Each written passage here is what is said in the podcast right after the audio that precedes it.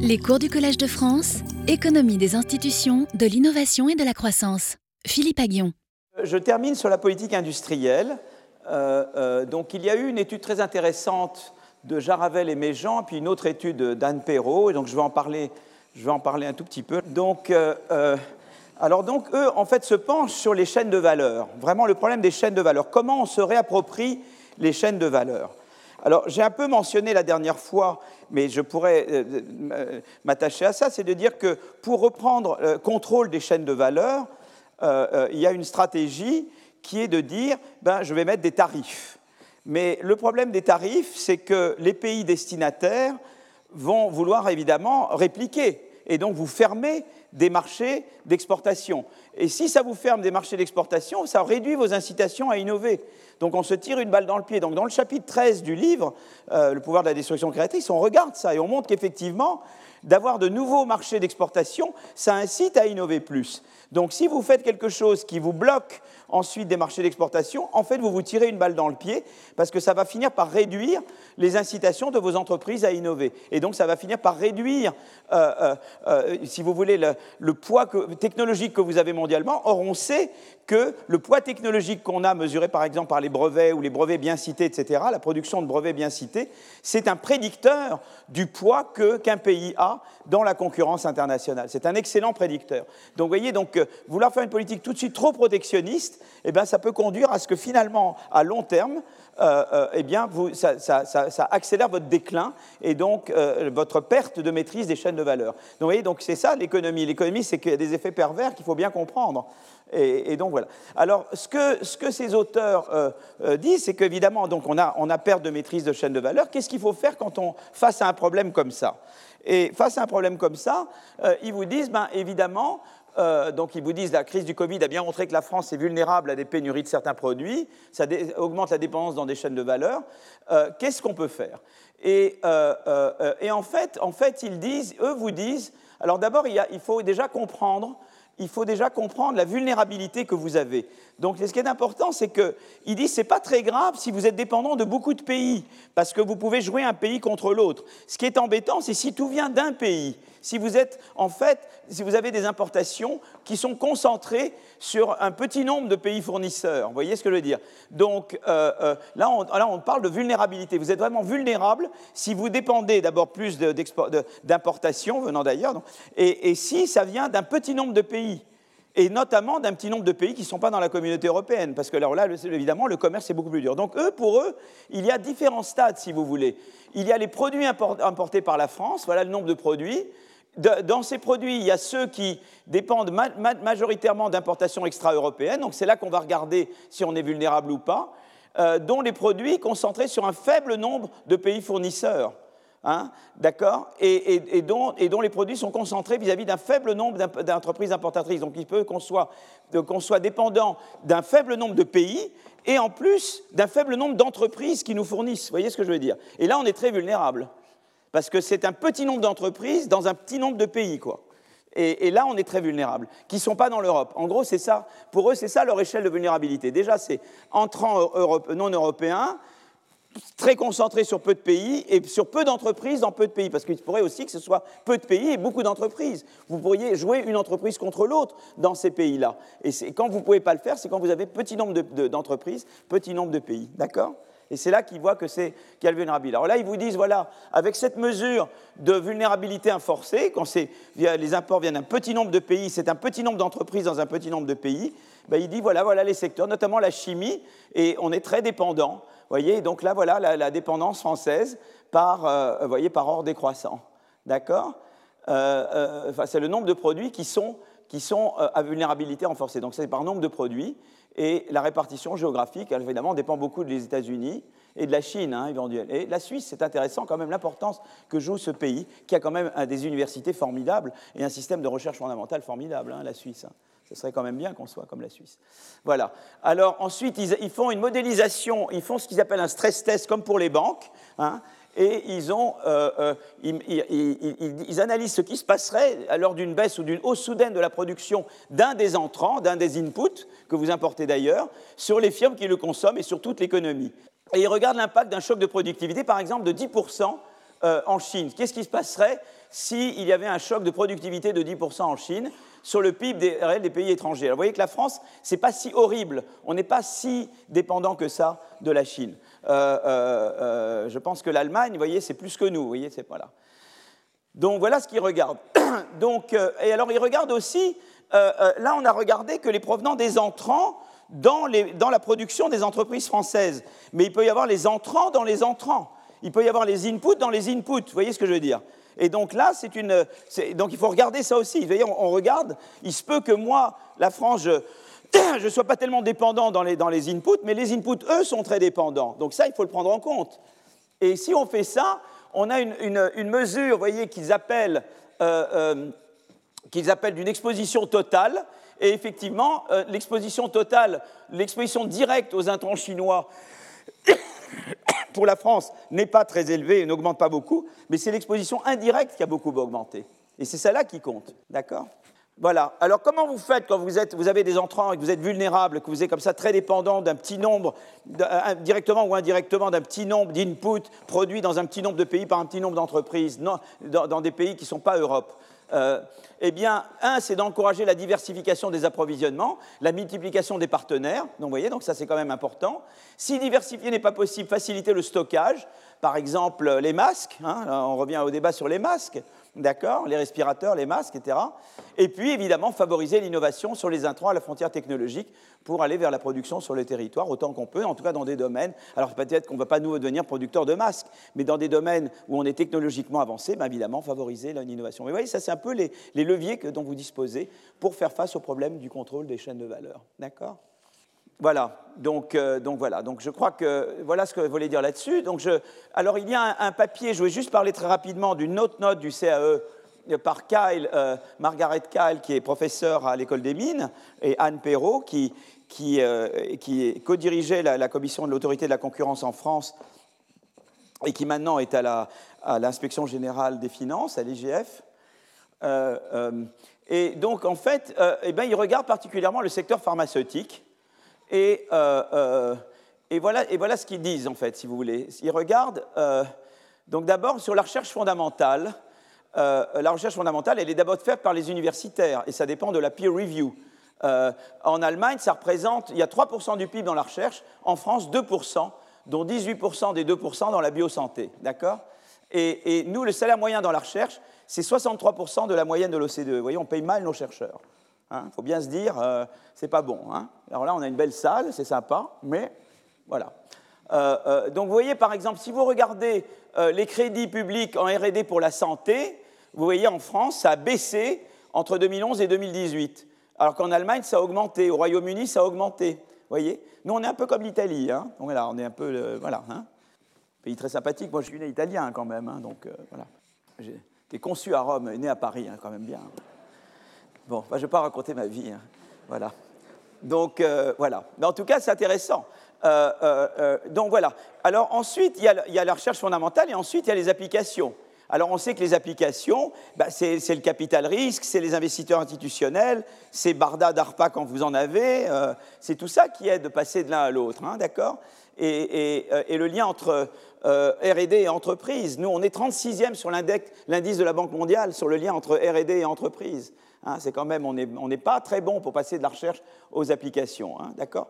Et euh, on sait qu'il y a des coûts de développement d'un médicament qui augmentent évidemment, et, euh, donc il faut, euh, voilà, il faut pouvoir développer les médicaments. Quoi. Alors est-ce qu'il faut créer un fonds, comme c'est suggéré avec la Banque européenne d'investissement, pour diversifier les risques? Qu'est-ce qu'il faut faire? Et, souvent, ce qui se passe en, Europe, mais en France aussi beaucoup, c'est comme je vous l'avais dit la dernière fois, on est, très bon pour faire des start-up. Il y avait une époque où il n'y avait pas de start-up en France. Maintenant, la start-up, on l'a. On a beaucoup de start-up, mais elles ne grandissent pas en France. Elles doivent aller ailleurs. Et la plupart du temps aux États-Unis, parce qu'elles ne trouvent pas ce qu'il faut en, Europe. Hein. donc voilà, donc je vous avais montré déjà, je vous avais montré des courbes de ce genre la dernière fois, mais ça c'est ce que j'avais fait moi avec Eli Cohen, mais eux le refont, c'est-à-dire la distance à la frontière euh, euh, c'est la distance à la frontière, vous voyez, les nombres de brevets triadiques par million d'habitants par rapport à ce qui se fait de mieux. Et vous voyez, euh, et vous voyez la distance entre la France et les pays leaders. Donc la, France et, la distance entre France et Danemark, c'est les, les, triangles, et la distance entre France et Suisse, c'est les cercles. Et, on voit que finalement, et par rapport à l'un, par rapport à l'autre, on se détériore. Quoi, hein. Mais c'est ce que je vous avais montré pour toute une série de produits. En fait, si vous voulez cette étude, je crois qu'elle est, postérieure à celle que nous avions faite. Voilà, donc euh, ça, je vous l'aviez vu. Ce qui est intéressant également, c'est qu'en France, on est spécialiste des effets non randomisés. Vous voyez, donc vous pensiez que... Comment il s'appelle le, type de Marseille, là Comment il s'appelle déjà?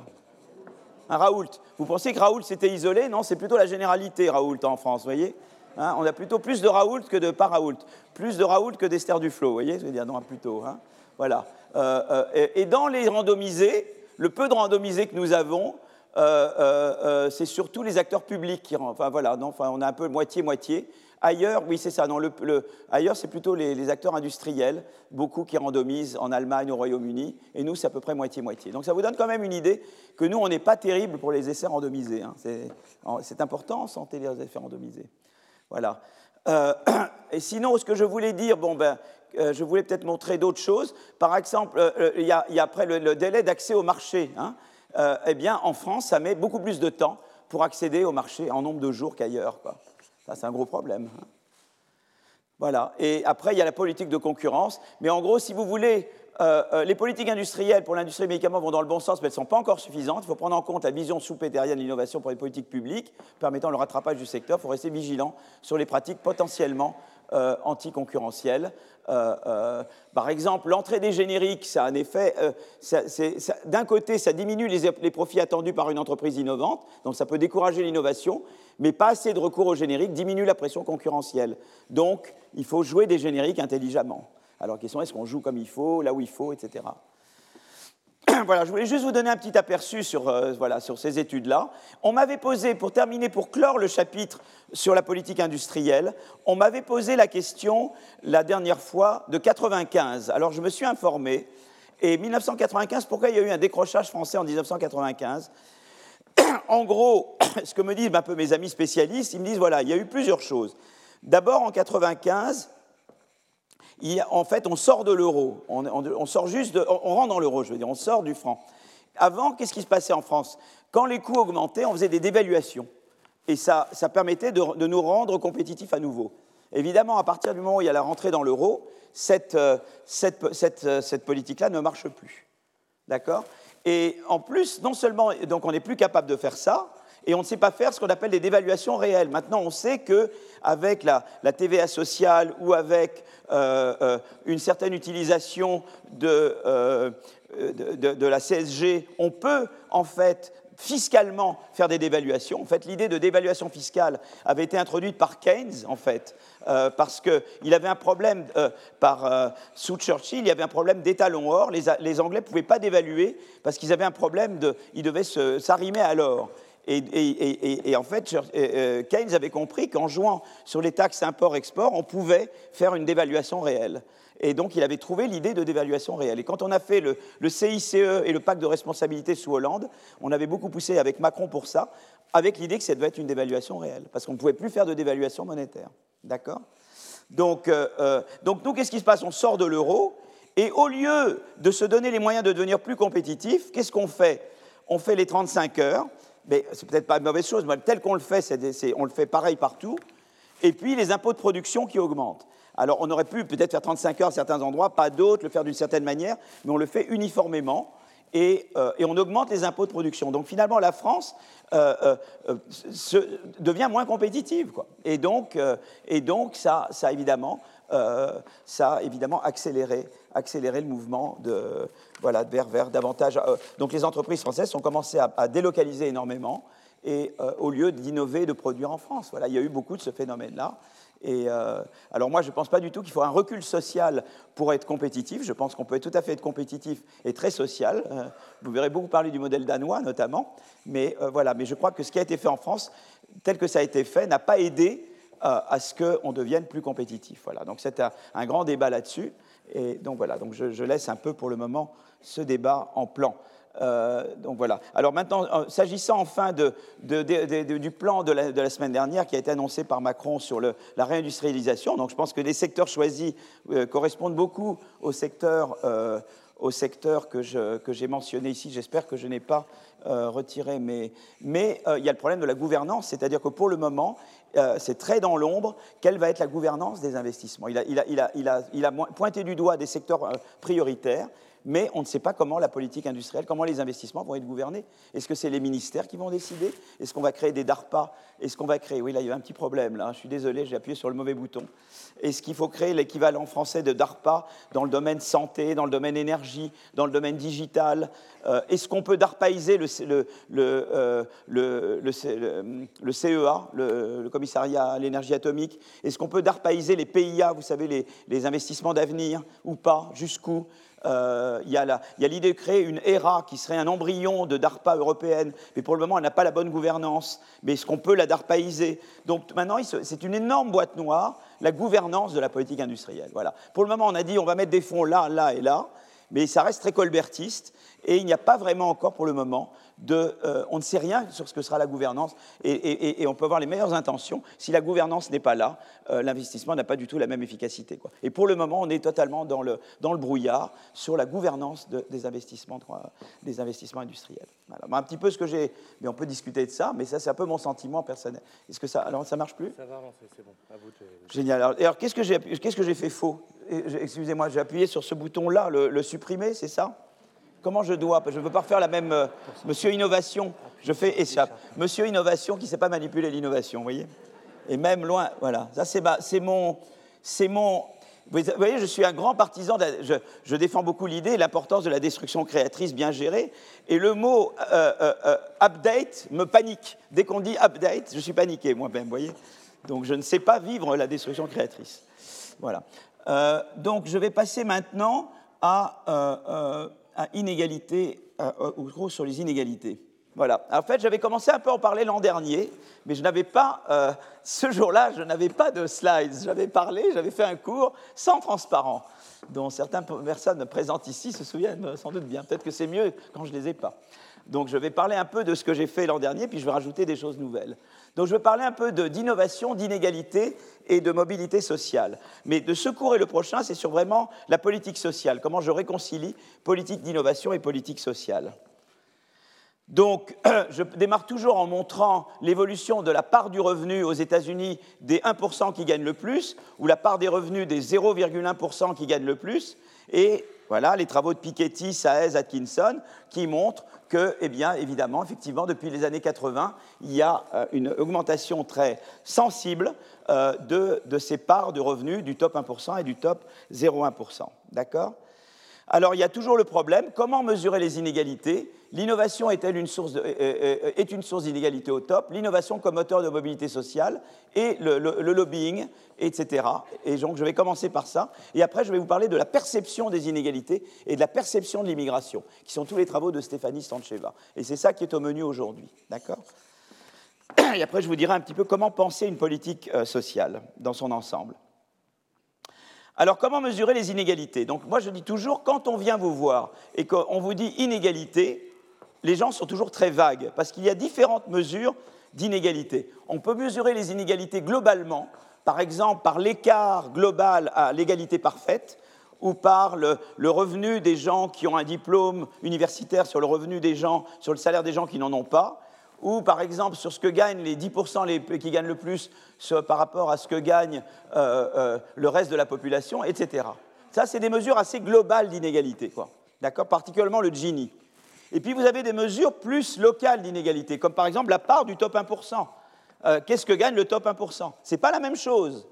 Et puis vous avez des mesures d'inégalité dynamique, c'est-à-dire par exemple, si mon revenu est très corrélé avec le revenu de mes parents, ça veut dire qu'il y a beaucoup d'inégalités dynamiques, c'est-à-dire qu'il n'y a pas beaucoup de mobilité sociale. D'accord? Et ça, c'est une troisième façon de mesurer. Et donc d'abord, il faut qu'on vous pose la question, comment on mesure les inégalités? C'est très important de, demander de quelle inégalité vous parlez, parce que sinon, on parle de tout et de n'importe quoi. D'accord? Ça, c'est la première chose, que les gens ne font jamais quand ils sont dans des... Alors, comment je calcule le Gini? Alors le Gini, on le calcule de la manière suivante. Je vais essayer de vous le montrer. On se dit, voilà, les 10% qui gagnent le moins, combien ils gagnent? Ils vont jusque-là. Les 20% qui gagnent le moins, ils gagnent ça. Mais vous voyez, quand plus il y a une inégalité, plus la courbe elle est bombée. Vous voyez ce que je veux dire? Si par exemple j'avais aucune inégalité dans le pays, les, 10% euh, euh, qui gagnent le moins gagneraient 10% des revenus. Et ça serait la droite, voyez Donc la droite, ça correspondrait, euh, ça c'est le pourcentage cumulé des ménages en, nombre, en proportion de la population, et ça c'est le pourcentage cumulé de revenus des ménages. S'il n'y avait pas d'inégalité, ça serait la droite à 45 degrés. 10% les plus pauvres gagneraient 10%, et les 10% les plus riches gagneraient 10%. Là, il n'y a pas d'inégalité. Et plus la courbe est bombée, plus elle est comme ça, plus vous avez de l'inégalité globale, voyez Et donc l'inégalité, elle est mesurée par la surface de ce, qui sépare la droite et cette courbe divisée par la surface du triangle. voyez et, donc quand c'est zéro, ça veut dire que vous avez égalité parfaite. Quand c'est 1, ça veut dire que vous avez l'inégalité maximum. D'accord? Ça, c'est la mesure du Gini. D'accord? Plus il y a de l'inégalité, moins les 10% qui gagnent le moins vont gagner. Donc, euh, voyez, donc plus la courbe elle va être comme ça. Voyez donc si j'ai un pays avec peu d'inégalité, bah, aucune inégalité c'est la droite, un peu d'inégalité ça sera une courbe légèrement bombée, beaucoup d'inégalité ça sera et puis tout, tout va aller en haut. Voyez? D'accord? Ça c'est la mesure euh, globale d'inégalité. Le Gini. Quand il est zéro, c'est très euh, très égal et quand il est 1, c'est très inégal. Alors maintenant, ce qui est très intéressant, c'est qu'il y a une relation entre cette mesure globale d'inégalité qui est le Gini et la mobilité sociale. Et par exemple, on peut la voir en, comparant euh, des pays. Par exemple, là, on regarde des pays de l'OCDE et on s'aperçoit que les pays où le Gini est le plus grand, c'est des pays où il y a euh, euh, plus d'inégalités dynamiques, où le revenu est plus dépendant du revenu des parents. Vous voyez, il y a un lien il y a une corrélation positive, c'est-à-dire plus vous avez de, plus vous avez de l'inégalité dynamique, c'est-à-dire moins vous avez de mobilité sociale, et plus le Gini est important. Donc ça, c'est intéressant. On voit ça dans les pays. On le voit également, euh, euh, c'est ce qu'on appelle la courbe de Gatsby le magnifique. On la voit également euh, euh, dans, des régressions où on regarde entre États américains. Alors là, la courbe, elle est décroissante au lieu de croissante, parce que là, ce que je mesure, c'est la mobilité, tandis que ce que je mesurais là, avant, c'était l'absence de mobilité, d'accord C'est pour ça. Mais là, au lieu de regarder quelques pays, c'est des travaux de mes collègues Chetty et, compagnie. Ils regardent plein, plein, plein de, commuting zones. Et commuting zones, c'est comme des arrondissements, mais au niveau de tous les États-Unis. Donc, vous voyez le nombre d'arrondissements qu'il y aurait. Hein. Donc, c'est une beaucoup, et on voit très clairement une relation que plus il y a de la mobilité sociale, moins, euh, euh, euh, moins il y a d'inégalité globale. Donc ça, c'est intéressant. Ça veut dire que c'est quand même une mesure assez sympa, la mesure de mobilité sociale ou les mesures d'inégalité globale. Elles se répondent l'une à l'autre. Hein, D'accord? Tandis que, par exemple, si vous voulez regarder le lien entre la mobilité sociale et la part du revenu de top 1% aux États-Unis, vous voyez quasiment rien. C'est légèrement croissant là, c'est en fait pas significatif. Il n'y a pas de relation. Et en fait, c'est intéressant parce que par exemple, les États comme le Massachusetts, le Connecticut, c'est des États où il y a beaucoup de mobilité sociale, mais la part du revenu des top 1% est grande. Pourquoi? C'est des États très innovants, en fait. Vous voyez? Alors l'innovation, ça vous donne à la fois des rentes, mais ça vous donne la mobilité sociale à cause de la destruction créatrice. Par contre, les États du Sud des États-Unis, où euh, il y a peu d'innovation, mais c'est des États où vous avez peu de mobilité sociale, mais la part du top 1% n'est pas aussi grande qu'elle serait en Californie ou en, au Massachusetts, etc. donc voilà, euh, donc c'est quand même intéressant. C'est-à-dire que déjà on voit les mesures d'égalité, comment elles sont reliées. Donc on se dit pourquoi être obsédé par le top 1%, puisque finalement ce qui a l'air de compter c'est plutôt le Gini et mobilité sociale. Donc déjà ça c'est un premier point, d'accord? Deuxième point, euh, euh, on peut vouloir regarder les sources d'inégalité en haut. Et en fait, en fait, si vous voulez, eh bien, une source d'inégalité en haut, une source qui donne du top 1%, c'est l'innovation. Euh, euh, Monsieur Skype est devenu un des hommes les plus riches en Suède parce qu'il a inventé Skype. Monsieur Steve Jobs est devenu très riche parce qu'il a inventé Apple. Euh, Monsieur Bill Gates a créé Microsoft. Ils sont devenus très riches comme ça et parce qu'ils ont, ils ont inventé, ils ont créé des choses. Voilà, donc c'est une, des moteurs. Et d'ailleurs, on peut montrer des travaux intéressants qui montrent que dans le, bouquin, on en parle dans le chapitre 10, que l'innovation, ce n'est pas juste l'inventeur qui a l'innovation. Il partage les revenus d'innovation avec l'entrepreneur, c'est comme le producteur d'un film. Lui, c'est comme le metteur en scène. Il partage les revenus, évidemment, et le gros va au producteur, à l'entrepreneur, mais également, il partage avec des gens qui travaillent avec lui, qui sont ses, ses co les coworkers, les gens qui travaillent avec lui aussi ont une part de l'innovation. Vous voyez, donc celui qui innove, il donne des revenus à lui-même, à son employeur et aux gens qui travaillent avec lui ou avec elle. D'accord? Donc ça, l'innovation est une source d'inégalité en haut. Euh, euh, euh, mais en fait, et d'ailleurs on voit qu'aux euh, États-Unis, on a vu depuis les années 80 à la fois la part du top 1% augmenter et le flux de brevets augmenter. Vous voyez, c'est allé l'un avec l'autre. Ça ne montre aucune causalité, mais c'est intéressant, la concomitance. Vous voyez Donc, euh, Et on voit aussi que les États américains où euh, le nombre de citations par tête d'habitant de brevets a augmenté le plus, c'est également les États américains où le top 1% a augmenté le plus. D'accord? C'est donc il y a un lien avec l'innovation. Et, pourquoi? Parce que l'innovation, on sait que l'innovation est motivée en partie par la perspective de rendre l'innovation, c'est ce que je vous disais tout à l'heure. Et c'est pour ça, ça c'est le côté de l'innovation qui fait que ça donne des rentes. Et ces rentes permettent à des gens d'aller d'en bas vers, les, vers les, les, tranches élevées de la distribution des revenus. D'accord? Mais c'est quand même une bonne source parce que l'innovation, elle génère de la croissance. Euh, euh, euh, et, et ce qui est sympa, c'est que, en fait, l'innovation, on va le montrer maintenant, elle a deux vertus. Elle génère de la mobilité sociale et elle n'augmente pas les inégalités globales, par, rapport, euh, par contraste avec d'autres sources d'inégalités en haut de la distribution des revenus. Et, donc, euh, euh, donc, ce qu'on fait, c'est qu'on a regardé, donc ça, tout ça c'est le chapitre 5 du livre, on a regardé donc avec Blandel et d'autres, je pensais que Blandel aurait le prix Nobel cette année avec Card, mais il l'aura plus tard.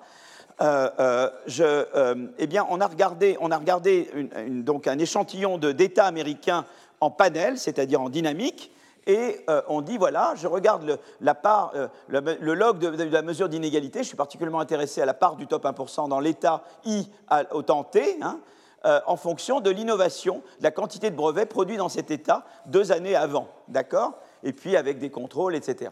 Et on regarde ça. Et euh, euh, euh, donc, donc, voilà, on a les mesures, donc on a les, données qui nous donnent la part du top 1%, du top 10%. c'est en gros Piketty, Saez, mais tout ça a été mis au niveau État américain par cette, personne-là. Donc c'est les, données fiscales en fait. Hein.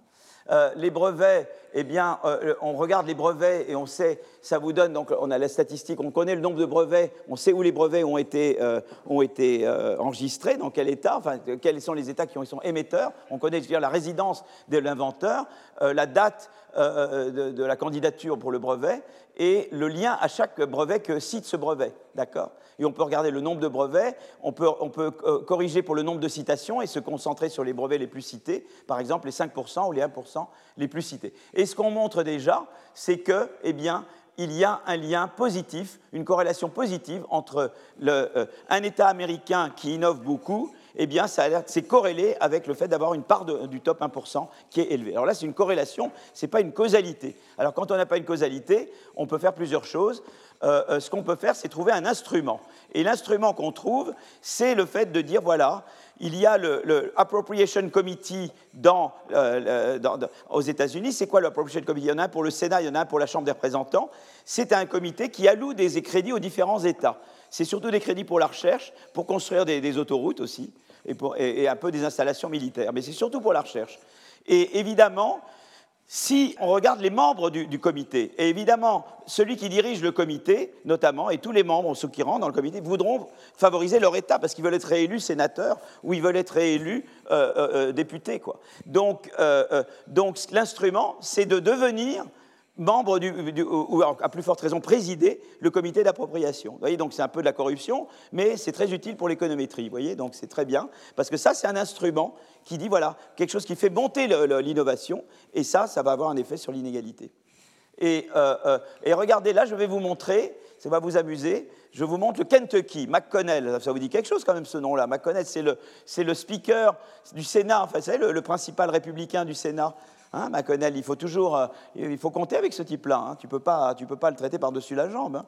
Biden, lui, il le traite vraiment, euh, il le caresse dans le sens du poil, parce qu'il a vraiment besoin de son aide. Donc, euh, alors là, qu'est-ce qui se passe? Eh bien, M. McConnell entre en 93 dans le Appropriation Committee du Sénat. Et alors, miracle, les, les, les, eh bien, qu'est-ce qui se passe? Eh bien, eh bien, ce qui va aller de l'Appropriation Committee eh bien, va être multiplié par 10 entre 92 et 93. C'est incroyable, hein, la, coïncidence, quand même sympathique. C'est génial pour ça. Je veux dire, restez comme vous êtes, parce que pour l'économétrie, c'est merveilleux. Voilà. Donc, euh, euh, euh, et, ça va surtout dans la recherche. Et donc, ils vont, ils vont, ils vont, ils vont donner du, financement à la recherche dans le Kentucky. De, ça va être Publicly Funded Innovation. Et, euh, euh, et voilà. Et on voit que finalement, eh bien, ce qu'on voit, c'est les, les vous voyez, les, citations aux, au, brevets universitaires vont grimper. Donc là, on crée, c'est qu'on crée un Kentucky synthétique. Donc ce qu'on appelle là, c'est, on fait la méthode des, des, event studies, c'est-à-dire qu'on compare le Kentucky avec un État, c'est comme le Canada Dry, c'est en tout point comme l'alcool, mais ce n'est pas de l'alcool. Je crée un Kentucky fictif. Vous voyez, je, fais une, une, somme pondérée des autres États et je crée un Kentucky qui n'est pas le Kentucky. Il est en tout point identique au Kentucky, mais sans McConnell. McConnell n'y arrive pas, quoi et on voit ce qui se passe. Vous voyez, regardez là, c'est le Kentucky fictif, c'est ici. Là, c'est le Kentucky euh, euh, réel. Et on voit que qu'est-ce qui se passe? Eh bien, évidemment, les brevets augmentent beaucoup dans le Kentucky euh, réel, d'accord? Et, ça, c'est les brevets universitaires, et ça, c'est les, la situation à tous les brevets. Là, c'est avec un petit peu de retard, parce qu'évidemment, les universitaires viennent d'abord, et après, il y a les autres brevets qui citent les brevets universitaires. Et alors après, ce qu'on fait, c'est qu'on dit, mais on ne va pas le faire juste pour le Kentucky, on va mettre tous les États au même moment. Alors évidemment, le Kentucky et un autre État, ce n'est pas au même moment qu'il y aura quelqu'un qui rentre dans le, Appropriation Committee. Mais on va tous les mettre à zéro. Et on va faire la somme, tu vois, pondérée. Et en les mettant tous à zéro. Et on voit que ce que j'observais pour le Kentucky est vrai pour l'ensemble des États. Tu vois? C'est-à-dire que quand tu mets, tu mets à zéro l'événement rentré dans le Appropriation Committee, eh ben, tu vois que eh bien, immédiatement les earmarks vont, vont monter, euh, euh, même juste avant que l'entrée, enfin, non, ils grimpent juste au moment de rentrer, et les, et les brevets augmentent euh, juste après. Quoi. Voilà. Et ça, c'est les brevets, les citations à tous les brevets qui augmentent avec un petit retard de deux ans.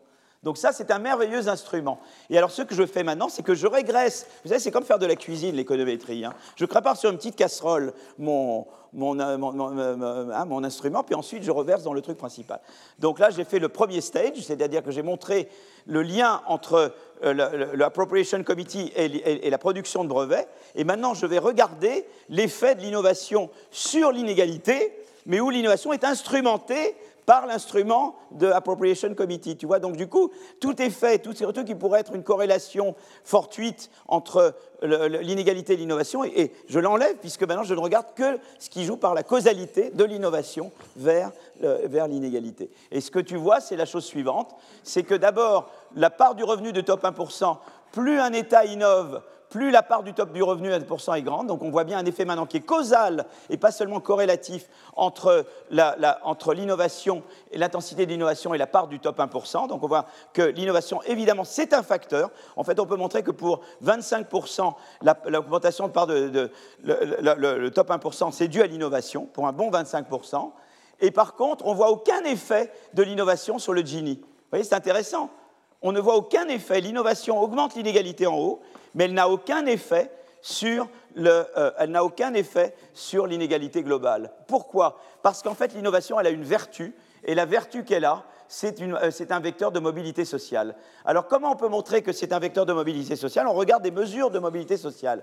Alors, par exemple, une mesure, c'est le, le, revenu espéré euh, où se trouve le revenu espéré d'un enfant qui est né dans les 25% les moins, les moins, qui gagnent le moins, ou, qui, est, qui, est, né d'une famille qui est parmi les 50% qui gagnent le moins, d'accord? Ou la probabilité qui est que l'enfant est dans le, dans le, premier quintile, le plus haut, quand ses parents sont dans le cinquième quintile, etc., etc. Donc on a différentes mesures de mobilité, on peut les relier à l'intensité d'innovation, on peut le faire au niveau des, des arrondissements américains, et ce qu'on voit, c'est ça. C'est-à-dire que la mobilité, l'innovation en gros, ça vous donne plus de mobilité sociale. Et pourquoi?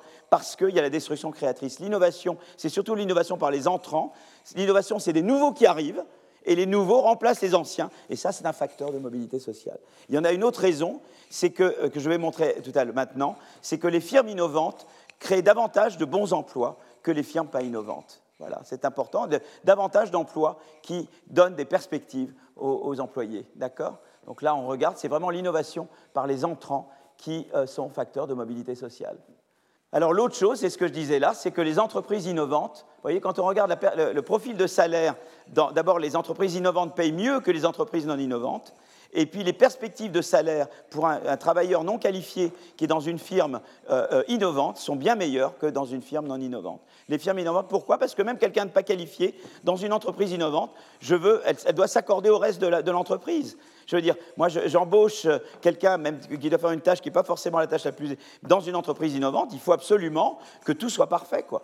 Tu vois, parce que sinon, tu as, euh, sinon, tout peut péter, quoi. Tu vois ce que je veux dire? Donc, euh, tu dois vraiment avoir des gens hyper qualifiés, hyper euh, fiables dans, dans, une entreprise, dans une entreprise innovante. Alors, il y a la notion de ces bons emplois. Alors, je veux dire un mot sur les bons emplois. Alors, il y a, y a un survey qui s'appelle Honnête et qui dit aux gens, voilà, à quel point c'est important d'être précis. Euh, à quel point c'est embêtant pour l'ensemble que vous fassiez une faute, à quel point c'est important que vous vous accordiez avec les autres. Et donc il y a un certain nombre d'indices, et on construit sur la base des réponses à ces questions un indice, disons, de l'importance du travailleur dans la firme. Ça peut être également un travailleur non qualifié, il n'a pas besoin d'être éduqué. C'est l'importance que vous avez dans l'entreprise, d'accord? Et ce qui est très intéressant, c'est que d'abord les, employés non qualifiés, au départ, euh, qui ont, un, degré, un lambda, je l'appelle lambda, hein, c'est une lettre grecque. Toujours les Grecs qui me disent, chaque fois que tu utilises un peu une lettre grecque, donne de l'argent à la Grèce et il n'y a plus de problème de dette publique. Bon, euh, euh, un individu un individu qui est très important, eh bien, il va voir son profil de salaire euh, davantage augmenté. Vous le voyez là. Le monsieur en rouge, c'est quelqu'un qui, est plus, euh, qui répond plus positivement aux questions que j'ai posées et que j'ai montrées tout à l'heure, par rapport à quelqu'un qui est vert. Donc ça, c'est intéressant, d'une manière générale. Donc des jobs qui sont avec un haut lambda, un haut, euh, eh ben, c'est des jobs qui typiquement vous donnent un meilleur profil. Voilà, on a plus intérêt à vous, qualifier, à vous entraîner, à vous former, à, vous promouvoir, etc., etc. Et ce qui est intéressant aussi, c'est que eh bien, les, plus on est le lambda, good prospect et high prospect, pour avancement, c'est lié au lambda. plus on est un haut lambda, plus les gens disent j'ai des prospects d'avancement. Euh, euh, plus j'ai un Hollanda, plus je serai gardé longtemps, tenure, ça veut dire qu'on est gardé longtemps. Plus je serai gardé longtemps dans l'entreprise. Moins j'aurai des CDD, plus j'aurai des CDI, quoi. D'accord? Et ce que je vous montrais tout à l'heure. Donc c'est euh, intéressant parce que, en fait, si vous voulez, l'innovation, c'est une source très intéressante d'inégalité en haut, parce que c'est vrai que ça augmente l'inégalité en haut, mais ça génère aussi de la mobilité sociale, et donc ça n'a pas d'effet sur l'inégalité globale. Donc ça, c'est très intéressant, parce que c'est à la différence d'autres euh, euh, mesures, d'autres facteurs d'inégalité en haut, qui, par exemple, le lobbying. Donc je vais maintenant parler de, de lobbying, d'accord? Alors je vais repartir de là, échapper. Maintenant, je sais que je dois, les bêtises que je ne dois pas refaire pour ne pas faire revenir notre ami. Voilà. Et je vais maintenant vous parler un peu de lobbying. Alors, le terme lobby désigne un hall, c'était, il désigne les couloirs de la Chambre des communes anglaise où les membres du groupe de pression venaient discuter avec les parlementaires. Donc, c'était ça. Il comprend toutes les communications orales ou écrites avec un titulaire d'une charge publique en vue d'influencer ou pouvant raisonnablement être considéré par la personne qui les initie. Dans la plupart des pays, les activités de lobbying sont maintenant réglementées et recensées il est très mal perçu par l'opinion publique. 53% des Américains considèrent que les lobbies comme un grand problème, euh, euh, alors que seulement 38% ont la même opinion pour l'immigration clandestine. 60% des Américains considèrent la conscience éthique des lobbyistes peu ou très peu élevée, contre 25% pour les banquiers. Alors je ne sais pas chez nous ce que ça serait, parce que nous, comment on mettrait lobbyistes et banquiers alors, le, le, lobby est une des principales possibilités pour des groupes d'intérêt d'accéder et d'influencer les sphères décisionnelles. Aux États-Unis, représente maintenant plus de 3 milliards de dollars. En Europe, le lobby est divisé entre le lobby auprès de la Commission européenne et les lobbies au niveau nationaux. Le lobbying auprès des institutions européennes représente à peu près 1,14 milliard d'euros par an. D'accord? Alors, les, États-Unis sont les pionniers en matière de réglementation des lobbies. Le Federal Regulation of Lobbying oblige tous les lobbyistes à s'enregistrer auprès du Sénat et le Lobbying Disclosure Act a rendu ce registre public et maintenant accessible en ligne. Le Honest Leadership and Open Government amende et complète les deux précédents en y ajoutant des règles sur la transparence de la vie publique, par exemple l'interdiction de cadeaux de lobbyistes aux décideurs politiques, interdiction aux anciens élus de devenir lobbyistes, etc. L'Union européenne a un accord interinstitutionnel entre le Parlement européen et la Commission européenne qui exige l'enregistrement en ligne des lobbyistes. D'accord? Voilà, donc d'un petit peu les règles de remontation d'un pays à l'autre. Et euh, qui fait du lobbying? Eh ben, Dans l'Union européenne, plus de la moitié des lobbyistes sont des représentants internes, groupements professionnels et syndicats. Plus d'un quart sont des ONG. Les plus grandes entreprises en termes de chiffre d'affaires sont celles qui font le plus de lobbying. Les entreprises qui font massivement recours au lobbying, en moyenne, une productivité plus basse que les autres, mais également des marges de profit plus élevées. Il y a plus de dépenses en, lobbying dans des secteurs plus régulés, où il y a moins de concurrence. Mais évidemment, l'un implique l'autre. Le lobbying empêche la concurrence. Là, vous avez à côté de vous la grande spécialiste du lobbying, qui est Olympia, qui vient de faire une étude très intéressante avec Francesco Trebi et Mathilde Bombardini, où vous montrez qu'en fait, c'est face au choc, au choc d'import. Non, c'est ça, c'est que c'est surtout face au choc d'import, les entreprises les moins performantes ont fait davantage de lobbying dans les secteurs plus réglementés, non, j'imagine. Olympia. Voilà. Et donc c'est intéressant. Donc il y a le choc chinois. Face à ce choc, eh bien, tu peux innover. Et je ne sais pas si vous avez regardé l'innovation, mais en, fait, ils tendent à moins innover et ils investissent davantage dans le lobbying pour se protéger. Donc c'est vraiment euh, des trucs anticoncurrentiels. Le lobbying, c'est vraiment anticoncurrentiel. D'accord? Et, là, il y a ce papier que j'adore, qui est de, mon ami Ufu Kaksigit, Salomé Baslanze et Francesca Lotti, Banque d'Italie, et ils ont ce magnifique diagramme que j'adore montrer. On regarde, euh, ils, ont des données sur toutes les firmes italiennes, et ils arrivent à les ranger euh, euh, à gauche, c'est les firmes les plus importantes, donc c'est le ranking, c'est le classement des firmes par importance de, part de marché. Donc à gauche, vous avez les, plus, les meilleurs, et vous avez les firmes de plus en plus petites quand vous allez à droite. Et vous regardez ici le nombre de politiciens par, par unité, politiciens divisé par la taille de la firme, d'accord? Et vous voyez que, euh, même proportionnellement à la taille, parce qu'évidemment les grosses firmes devraient normalement, elles sont plus grosses, donc elles font plus de tout, mais même par rapport à leur nombre d'employés, vous voyez qu'elles investissent beaucoup plus dans des politiciens, elles investissent dans des politiciens locaux, elles les emploient. Tu vois, j'emploie le maire, j'emploie le maire adjoint, la mission pour comme ça, j'ai des, des passes droits, etc. D'accord Tu vois Donc, euh, Et vous voyez, c'est quand même merveilleux, quoi. Alors qu'en en fait, les brevets, qui innovent, c'est les petits. Donc les gros, ils investissent dans les politiciens, et les petits, ils investissent dans l'innovation. C'est très intéressant. D'accord? Donc ça, c'est lobbying. Alors évidemment, euh, le lobbying, ça vous permet des fois d'avoir des, des passe-droits, de pouvoir grandir plus facilement. Donc employment growth euh, euh, augmente avec connection parce que vous obtenez des passe-droits pour, pour, agrandir votre usine, etc. Ah, vous n'aviez pas vu le film La Zizanie avec Louis Funès hein, Il voulait pouvoir agrandir sa boîte et tout. Alors, lui était maire lui-même, je crois que ça aidait dans, dans le film. Voilà. Et par contre, la, croissance de la productivité est, négativement corrélée avec, euh, euh, avec, le lobbying, puisque, euh, puisque, plus vous faites du lobbying, plus vous misez sur le lobbying plutôt que sur l'innovation, et donc vous innovez moins, et donc vous avez moins de croissance de productivité. D'accord? Donc ça, c'est ce que je voulais vous montrer un peu le détour que je fais par le lobbying, d'accord, pour qu'on sache de quoi je parle. Et maintenant, je reviens, je reviens maintenant à mon, à mon, à mon, à mon point principal qui est là. Voilà, lobbying. Donc voilà, on a vu le lobbying. Et donc, eh bien, le lobbying, c'est une source d'inégalité en haut. On peut le montrer, on peut montrer, je vais vous le montrer dans un instant. On voit que, vous voyez, je regarde aux États-Unis, les États américains, euh, les, dépenses de lobbying, qui c'est des données qui viennent justement des co-auteurs d'Olympia, de, de, Mathilde et Francesco. Et je regarde en haut le top 1%. Donc là, c'est des États qui dépensent beaucoup en lobbying. Là, c'est des États années qui ne dépensent pas beaucoup en lobbying. Alors le même État d'une année sur l'autre peut aller à gauche, à droite, comme le même État d'une année sur l'autre pouvait aller en haut ou en bas de l'échelle d'innovation. Hein. Euh, euh, puisque je fais euh, État américain mais en panel. Et je regarde, et, vous voyez, si je devais mettre une, droite, ben la droite, elle est clairement, elle est clairement surtout, alors là, dans ceux qui font le plus de lobbying, là, vraiment, la part du top 1% est beaucoup plus grande. Donc, c'est aussi une source de top 1%. D'accord? Mais elle, elle augmente l'inégalité globale, vous voyez? Elle augmente l'inégalité globale. Pourquoi? Parce qu'en fait, qu'est-ce qui faisait que l'innovation n'augmentait pas l'inégalité globale? C'est que c'est vrai que d'un côté, l'innovation augmentait la part des revenus du top 1%, mais de l'autre côté, l'innovation augmentait la mobilité sociale. Donc au total, l'innovation n'augmentait pas l'inégalité globale. Mais le lobbying, c'est tout mauvais. Le lobbying, c'est euh, euh, euh, d'un côté, ça réduit la mobilité sociale puisque ça empêche l'entrée, d'accord? Ça réduit la mobilité sociale, ça augmente le Gini, ça réduit la, croissance évidemment, puisque vous empêchez l'entrée de firmes plus innovantes. On sait que les firmes les plus innovantes, c'est les nouveaux en général. Hein. donc, euh, donc, vous voyez, je crois vraiment, moi, là où je me distingue d'autres personnes qui parlent d'inégalité, tout à fait respectable. Donc, euh, donc, donc, moi, vous voyez, et là, en, ce moment, je suis en train de faire une étude avec mes collègues de Stanford, où on regarde, on voit des rentes, et on essaie de se demander la question, c'est de savoir, vous avez une rente, est-ce que vous pouvez dire si elle vient de l'innovation ou pas de l'innovation. Et ça, c'est important empiriquement, parce que vous ne voulez pas traiter la rente de la même manière si c'est l'innovation ou pas. Parce que si vous taxez trop l'innovation, vous vous tirez une balle dans le pied, puisque l'innovation vous donne non seulement de la croissance, mais de la mobilité sociale également.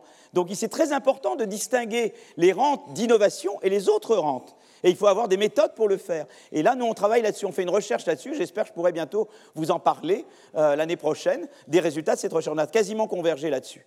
Et, là, c'est nouveau parce qu'on on a une méthode très pratique pour dire ça, c'est plus une rente d'innovation, ça, c'est plus une rente de situation, si vous voulez, de lobbying. Maintenant, ça ne veut pas dire, maintenant vous allez me dire, oui, mais alors le top 1%, qu'est-ce que vous en faites? Alors là, je dis, mais tout ça, c'est bien joli, l'innovation. Vous allez dire, donc, quoi? Donc ça y est, vous vous dites l'innovation, tant pis pour le top 1%, puisque vous vous, vous, vous souciez surtout de la mobilité sociale et du Gini, et vous vous moquez du top 1%. Non, parce qu'il euh, euh, y a deux choses. Il y a la première chose, c'est que je me soucie du top 1%, parce que je ne veux pas qu'ils utilisent leur richesse ou leurs revenus pour barrer la route à de nouveaux innovateurs. Mais ça, je vais y arriver pas seulement par la fiscalité. Je suis pour une fiscalité progressive, mais on y arrivera aussi par les, lois, les politiques de concurrence et par les politiques de financement des campagnes politiques. Par exemple, aux États-Unis, euh, il n'y a aucune limite sur le financement qu'une entreprise peut apporter à tel ou tel politicien dans une campagne électorale. Évidemment, en France, c'est totalement impossible. En Suède, c'est totalement impossible. Donc ça, c'est très embêtant parce que ça donne à l'argent un pouvoir énorme sur la politique. Donc, euh, et, également, la politique de concurrence aux États-Unis n'est pas au niveau, mais je vais en parler dans un moment. Donc, si vous voulez, moi, je pense qu'il y a plusieurs leviers. Il faut se soucier du top 1%. C'est pas que le, qui est des riches, c'est pas un problème. Le tout, c'est qu'ils ne puissent pas biaiser la concurrence et biaiser le jeu politique et empêcher l'entrée de nouveaux arrivants. Mais là, il y a différents instruments et c'est pas uniquement la fiscalité. Il y en a qui sont obsédés par la fiscalité, mais ils oublient la politique de la concurrence, ils oublient la politique d'éducation, ils oublient les règles de financement de campagne politique. Il y a, il y a une panoplie d'instruments pour traiter de ça. Pas juste la fiscalité. D'accord alors, je, juste, je veux vous dire, voilà, le mais sur l'innovation. Parce que vous allez dire, bah, tout est, vous êtes un espèce d'optimiste euh, BA, l'innovation c'est génial, ça résout tous vos problèmes. Je ne suis pas totalement euh, naïf. Par exemple, je sais déjà qu'il y a un problème, c'est qui devient innovateur. Et là, tout le monde ne devient pas innovateur. Ici, je vous représente, j'en avais parlé la dernière fois, la probabilité d'innover en fonction du revenu des parents aux États-Unis sur données récentes, aux États-Unis sur données historiques et en Finlande. Même la Finlande, moi je pensais que j'allais trouver une courbe plate, puisque l'éducation est gratuite en Finlande et de très bonne qualité. Les PISA tests sont excellents en Finlande. Mais malgré tout, euh, quand on est né de parents plus, qui gagnent plus en Finlande, on a plus de chances d'être innovateur. Alors ça, c'est dû à plusieurs choses. C'est dû au fait, d'abord, c'est dû au fait que les parents qui gagnent plus sont plus éduqués. Plus éduqués, ça veut dire qu'ils ont du savoir que d'autres n'ont pas, mais aussi qu'ils ont été exposés à davantage d'opportunités. Ce qu'on donne aux enfants, c'est son savoir, mais aussi les aspirations. On lui dit, tiens, tu pourrais essayer telle chose. Mais quand tu ne connais pas, tu n'es pas capable de dire à ton gamin, euh, voilà, fais, fais, ça ou fais ça. Et c'est ça la grande inégalité dans, l'éducation. D'accord? Par exemple, dans les données finlandaises, avec mes co-auteurs, on a montré que si on corrige, si on contrôle pour l'éducation des parents, on voit que la courbe s'aplatit beaucoup. C'est-à-dire que le revenu des parents compte en Finlande parce que les parents qui gagnent plus, c'est les parents plus éduqués et que ça joue encore un rôle. Alors il faudra peut-être plusieurs générations de très bonne éducation en Finlande où on, aussi on apprend à transmettre les aspirations et pas juste le savoir pour que cette courbe s'aplatisse. Mais euh, c'est pourquoi c'est important parce que euh, euh, l'invention elle-même, donc j'ai dit l'innovation est une source de mobilité sociale. Seulement tout le monde ne devient pas innovateur. Et là, l'éducation est très importante pour que tout le monde puisse. On a trop de, ce que j'appelle de Einstein perdu. Il y a trop de gens en France ou dans nos pays qui pourraient être des inventeurs et qui ne le sont pas parce qu'ils n'ont pas été exposés, ils n'ont pas eu la chance que les autres ont eue. Et donc, on a ce phénomène. Et si on arrivait à faire ça, on serait à la fois capable d'être plus innovant et plus inclusif. Donc, comme quoi, vous voyez, ce n'est pas un trade-off, ce n'est pas un arbitrage entre être innovant et inclusif. On peut être à la fois plus innovant et plus inclusif avec une politique où on minimiserait le nombre de Einstein perdus. Voilà, je crois que là, c'est un des gros défis, c'est la réforme du système éducatif pour arriver à ce phénomène. Donc déjà, le problème d'innovation, c'est qu'on sait très beau l'innovation, mais pour le moment, tout le monde ne devient pas innovateur. D'accord? Et, et donc là, il y a des politiques à suivre. La deuxième raison, c'est que toujours le problème que Schumpeter avait vu, les innovateurs d'hier, avec leurs revenus, ils peuvent utiliser leur rente pour empêcher l'innovation future. Et là, c'était le problème de la stagnation séculaire. Je vous ai dit pourquoi la, croissance de la productivité a baissé aux États-Unis?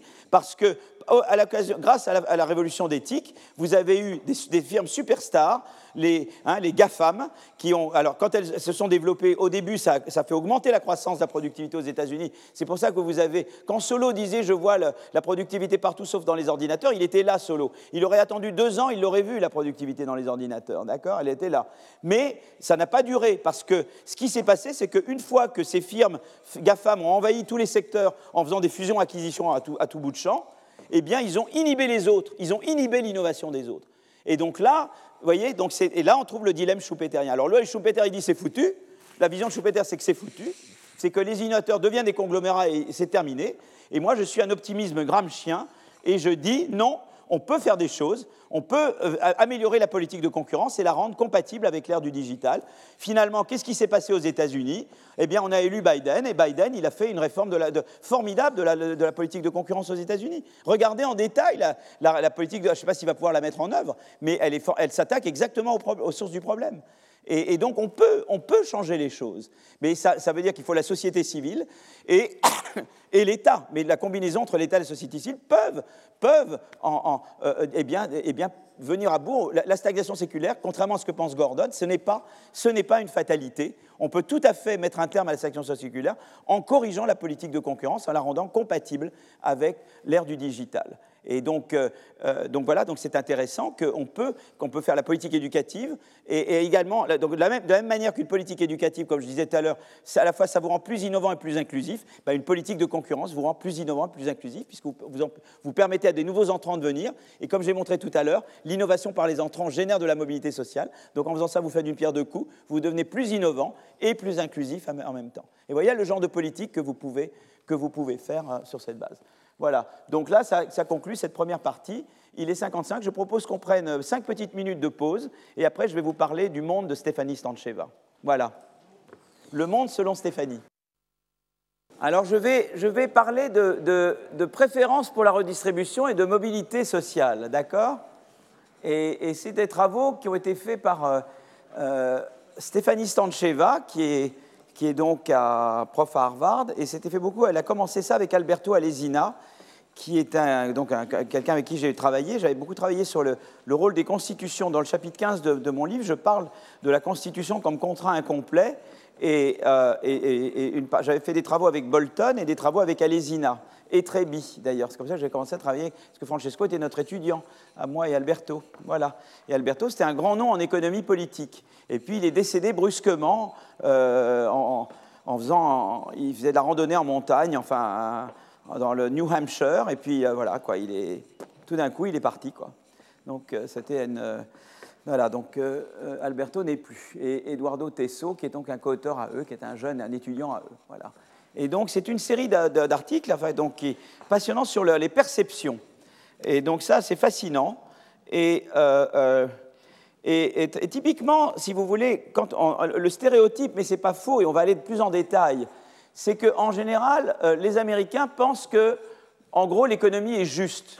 Et ils croient dans le rêve américain. Alors c'est vrai qu'ils y croient moins depuis quelques années, c'est ça qui a donné Trump, c'est le fait que la, croyance dans le rêve américain, c'est-à-dire que le rêve que demain je serai mieux qu'aujourd'hui et mes enfants seront, meilleurs, seront mieux lotis que moi, cette croyance a été un peu, un peu tombée. Mais disons que par rapport à nous, ils sont euh, plutôt optimistes quand même. Et puis il y a la vision un peu aux États-Unis, mais que euh, la richesse, c'est la récompense de la capacité et de l'effort, et que la pauvreté est due euh, au fait que vous ne savez pas prendre avantage des opportunités qui s'offrent à vous. Il y a une un peu une culpabilisation de la pauvreté, et que l'effort paye. Quoi. chez nous, en Europe, il y a plutôt la vision que le système est fondamentalement injuste, que, euh, euh, que euh, la richesse est essentiellement due, ou sinon uniquement due, eh bien, à votre linéage, à votre filiation familiale, enfin à votre, vos antécédents familiaux, et que vous avez des classes très rigides et que ça n'a rien à voir avec le fait que vous réussissez, que vous, voilà, le mérite ne joue aucun rôle. Hein. La pauvreté, chez nous, c'est uniquement de la malchance, et que la société n'est pas capable d'aider euh, ceux qui ont besoin, et que l'effort peut payer ou peut ne pas payer. Et euh, euh, c'est intéressant parce que vous avez 70% des Américains contre 35% des Européens qui pensent que si on travaille, on y arrive. Voilà, hein. Donc, et on voit aussi que la mobilité sociale n'est pas forcément plus élevée aux États-Unis, et on va s'en rendre compte tout à l'heure. Voilà. Donc, mais on a la tendance à, être plus optimiste que la réalité aux États-Unis et plus pessimiste que la réalité en France. Ça, c'est intéressant quand même. Hein. Alors, ce qu'ils ont fait, c'est qu'ils ont fait des grands ils ont, euh, euh, ils ont entrepris des, euh, des, enquêtes à grande échelle, disons en prenant 5000 personnes. Alors, dis 5000, c'est pas grand, mais dans plusieurs pays. Quoi. Donc, ils ont, ils ont fait une enquête à grande échelle, c'est-à-dire au sens que ça couvre beaucoup de pays, pour les comparer, évidemment. Hein. Donc, et, les questions qu'ils ont, est-ce que les gens perçoivent correctement le véritable degré de mobilité sociale? Est-ce qu'ils pensent que, que la richesse est due à l'effort ou, à la chance, ou la pauvreté dans l'autre sens? Euh, euh, euh, quel est le lien entre ce qu'on perçoit être la mobilité sociale et la préférence pour la redistribution, d'accord Donc, et puis, et puis et, en quoi ces, réponses diffèrent selon eh bien, l'origine économique et sociale, les vues politiques et sa propre expérience de mobilité. Et c'est ça un peu qu'ils regardent, d'accord donc, euh, euh, euh, donc ils, regardent, ils prennent des échantillons représentatifs aux États-Unis, en, Grande-Bretagne. Alors là, la France et l'Italie sont mis l'un sur l'autre. Je ne sais pas pourquoi. Là, c'est mon. Hein, on est tellement semblables que là, on, se chevauche. Et la Suède, d'accord? Et après, ils veulent, ils veulent étendre et faire davantage. Mais enfin, c'était, donc c'est une, entreprise très, très ambitieuse, d'accord? Et en fait, ce qu'ils trouvent, en gros, mais je vais aller plus en détail, c'est que les Américains sont plus optimistes que les Européens, mais en fait, les Américains, non seulement ils sont plus optimistes, mais ils sont trop, trop optimistes, euh, surtout sur le, rêve américain. Ils, pensent qu'il y a plus de mobilité qu'il y en a vraiment, d'accord? Alors que nous, les Européens, on est trop pessimistes, en particulier sur la probabilité de, rester dans des trappes de pauvreté, d'accord? Euh, euh, les, gens pensent que l'effort est important, mais ils ne pensent pas que ça leur permet d'arriver tout en haut. Et ce qui est très intéressant aussi, c'est que plus on est pessimiste sur la mobilité sociale, plus on soutient la redistribution. D'accord? Donc ça, c'est intéressant.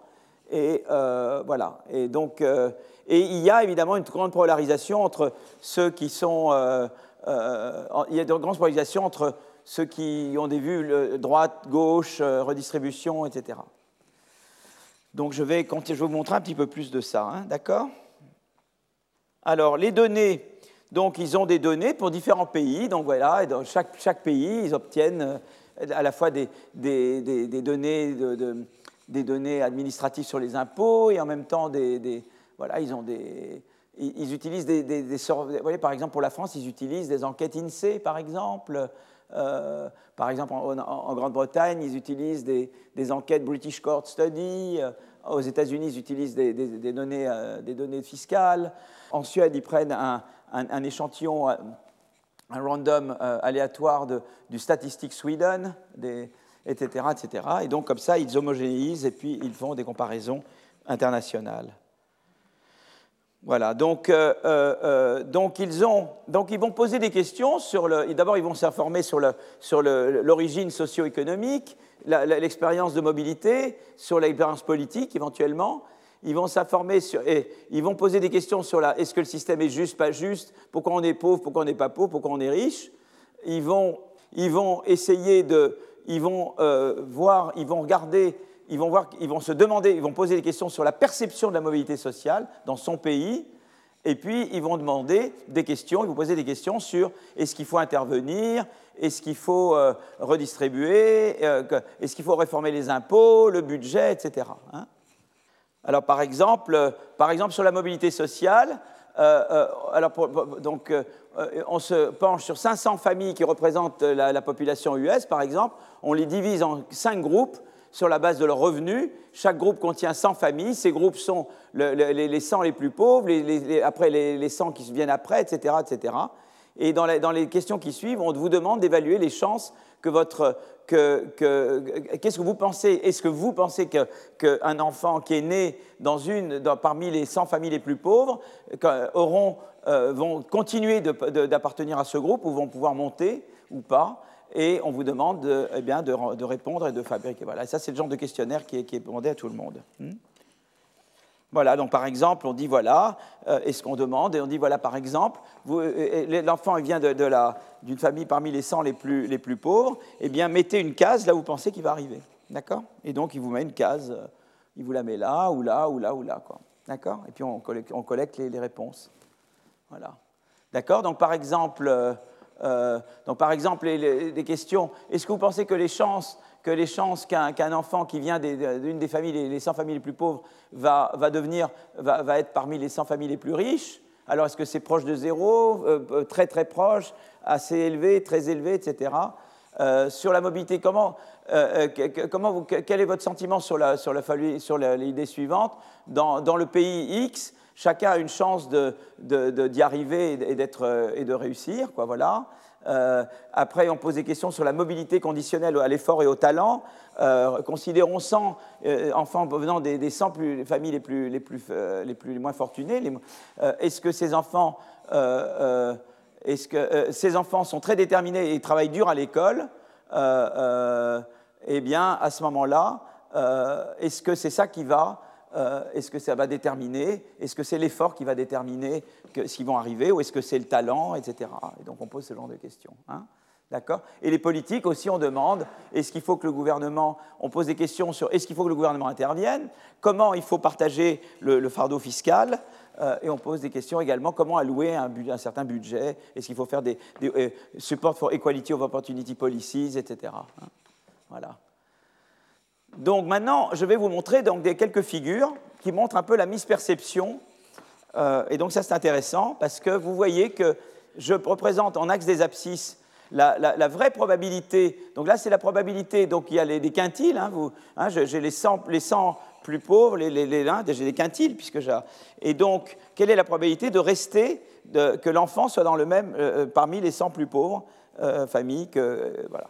Et vous voyez que la réalité vous voyez, c'est très intéressant parce que la France, la Grande-Bretagne, l'Italie, la Suède, ils, ont, euh, euh, ils, perçoivent. Vous voyez, si vous êtes au-dessus de la, de la, droite à 45 degrés, c'est que vous, êtes, vous percevez qu'il y a plus de rigidité sociale qu'il y en a vraiment. Si vous êtes en dessous de la ligne à 45 degrés, c'est que vous percevez moins de, de rigidité sociale qu'il y en a vraiment. Eh bien, vous voyez que les États-Unis perçoivent moins de rigidité sociale qu'il y en a vraiment. Et tous les autres Européens perçoivent plus de rigidité sociale qu'un. Parce que votre parce qu'on vous demande la probabilité, quelle est la probabilité que vous pensez que quelqu'un qui est né pauvre reste pauvre? Ça, c'est ce qui est l'axe des Y. Et l'axe des X, c'est quelle est la réelle probabilité que quelqu'un qui n'est pauvre reste pauvre. D'accord? Eh bien, vous voyez que les pays européens, c'est le perçu, le perçu est au-dessus du réel. On est plus pessimiste que la réalité sur les chances de rester, euh, de rester pauvre. D'accord Alors que les États-Unis sont plutôt plus optimistes. Ils pensent que, plus que, ils, croient davantage à l'ascenseur social qu'il y en a vraiment. C'est intéressant, hein? Alors là, euh, on, demande la probabilité d'arriver tout en haut. Vous voyez Donc, à tout à l'heure, c'était la probabilité de rester tout en bas. Là, c'est la probabilité de bouger tout en haut. Et vous voyez que eh, eh, là, quand je vais là, c'est la probabilité réelle d'aller tout en haut. Et là, c'est la probabilité perçue. Si je suis là, c'est en dessous, c'est-à-dire que réellement ma probabilité est, élevée, mais que je l'aperçois plus faible qu'elle n'est. Et là, ça veut dire que je l'aperçois plus élevée qu'elle est. Et vous voyez, de la même manière, les États-Unis sont plus optimistes que la réalité, et les pays européens sont, plus pessimistes. Et la France, elle est particulièrement loin de la droite. Hein. Vous voyez, nous, on est vraiment des pessimistes. Hein. D'accord? On le savait, hein, de toute façon. Hein. hein? C'est pas nouveau, mais on le voit bien, là. Voilà, donc c'est intéressant. Alors maintenant, la perception de la mobilité, eh bien, l'idée que qu'est-ce que ça, implique pour euh, euh, ce qu'on voudrait comme politique. Et alors là, c'est très intéressant parce que, euh, en fait, je représente dans l'axe des X, c'est eh ceux qui répondent qu'on a plus de probabilité on, connaît les gens, il y a des réponses, il y a des gens qui vous disent j'ai plus de chances de rester en bas quand je pars en bas ou j'ai moins de chances de rester en bas. Eh bien, ceux qui pensent qu'il y a plus de chances de rester en bas, ils sont en faveur d'une taxe sur le top 1% plus grande. Piketty pense qu'il reste encore en bas de l'échelle avec les 2 millions de livres qu'il a vendus. Voilà. Et là, et là, et, alors là, c'est le contraire. Plus je pense que, je, plus je suis optimiste sur la probabilité de bouger tout en haut, plus moi je favorise des, taux de taxation en haut élevés. C'est intéressant, hein Voilà. Voilà. là, là, c'était l'impôt tout en haut. Maintenant, je veux regarder l'impôt tout en bas. Mais c'est le contraire. Plus je pense qu'on reste tout en bas, plus je veux baisser l'impôt tout en bas. Plus je pense qu'on a des chances d'aller tout en haut, plus je veux augmenter l'impôt tout en bas. D'accord? Make sense, hein, comme on dit. Euh, euh, eh bien, euh, éducation et santé, plus je pense qu'on reste tout en bas, plus je veux investir dans l'éducation et la santé. Moi, je pense de toute façon qu'il faut investir dans l'éducation et la santé. Donc, manière, moi, donc, on peut être optimiste et penser investir. Je pense que l'éducation et la santé, c'est des investissements de croissance fondamentaux. Je pense que c'est, voilà, à tout point de vue. mais c'est intéressant aussi que plus on est optimiste sur la probabilité de monter, eh bien, plus, moins on pense qu'il faut investir dans l'éducation et la santé. En gros, moi j'y arrive, il n'y a pas de raison que les autres n'y arrivent pas. Tu connais, on connaît ce raisonnement. Hein voilà. Plus je suis optimiste sur la probabilité de rester tout en euh, euh, euh, pessimiste sur le fait que je reste tout en bas, eh bien, moi je suis pour du safety, plus, plus je suis pour du safety net, quoi, c'est-à-dire flexec et tout ça plus je pense que, euh, plus je pense que, euh, et par contre, je ne vois pas vraiment d'effet, c'est-à-dire que on ne voit pas vraiment de corrélation significative entre l'optimisme et le, soutien pour safety net dans leur, valeur à eux. Hein. Ça, c'est leur truc à eux. Parce qu'on aurait pu penser que ça aille en bas, mais là, ça ne va pas en bas. Donc voilà. Alors maintenant, il y a perception et gouvernement. Alors là, c'est intéressant parce que, alors le effort reason poor et le effort reason rich, là, j'ai demandé bien. Le effort rich, c'est la part des personnes qui disent que l'effort est la raison principale pour devenir riche plutôt que la, chance. Et le effort poor, c'est la proportion des personnes qui disent que l'absence d'effort est la raison principale pour être pauvre. D'accord? Donc, et les efforts pauvres. Et, euh, euh, et les efforts riches, les efforts pauvres, c'est des gens qui pensent plutôt que, euh, c'est l'effort qui paye et pas la chance. D'accord? Alors là, c'est intéressant parce qu'on voit qu'en France, euh, euh, euh, on est quand même parmi en bas dans les effort rich et effort poor, hein, d'accord? C'est pas chez nous qu'on pense que si on est pauvre, c'est parce qu'on n'a pas de chance, etc. C'est une bonne, bonne chose, d'ailleurs, by the way. Hein. Mais aux États-Unis, par exemple, vous voyez que aux États-Unis, c'est toujours à droite, voyez? Voyez, aux États-Unis, on pense, c'est là qu'on pense le plus que si on est pauvre, c'est qu'on n'a pas fait ce qu'il fallait, et si on est riche, c'est qu'on le doit à son mérite, et puis voilà, quoi. D'accord? La réalité est plus compliquée, évidemment. Mais les États-Unis sont vraiment complètement à droite et la France, elle est plus à gauche. Ce qui est intéressant, c'est que l'Italie est toujours la plus, plus à gauche que nous. Hein. voyez? L'Italie est une version, version, magnifiée de la France, en fait, un peu, dans pas mal de choses. Voilà. Bah, voilà. Alors, le, American Dream, qui y croit le plus, c'est les États-Unis. Mais nous, on n'y croit pas beaucoup. Hein. Et alors, les, les, Italiens encore moins que nous. D'accord?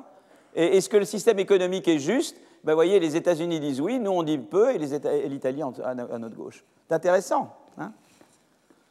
Donc, well, euh, good luck Draghi quand même. Hein hmm. non.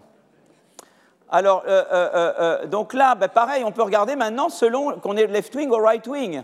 par exemple, quand on est left-wing, on pense que le système économique est, moins juste.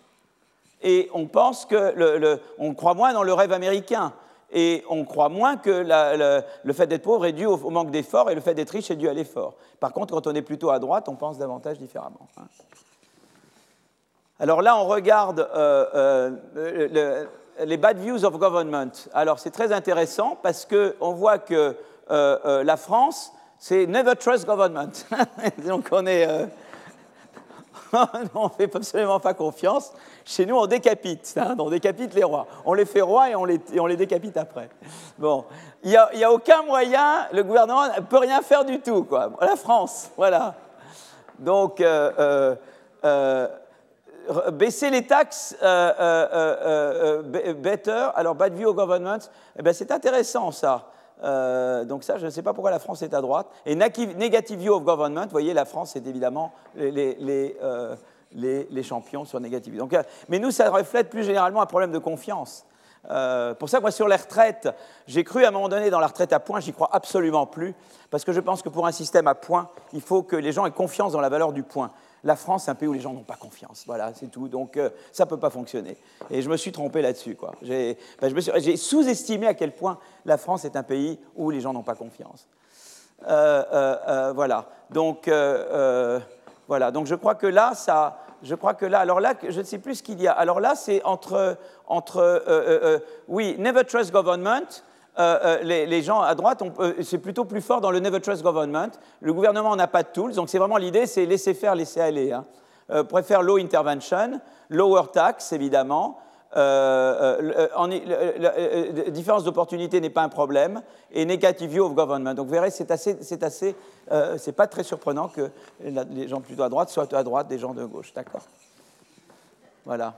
Bah, on est maintenant ni de droite ni de gauche.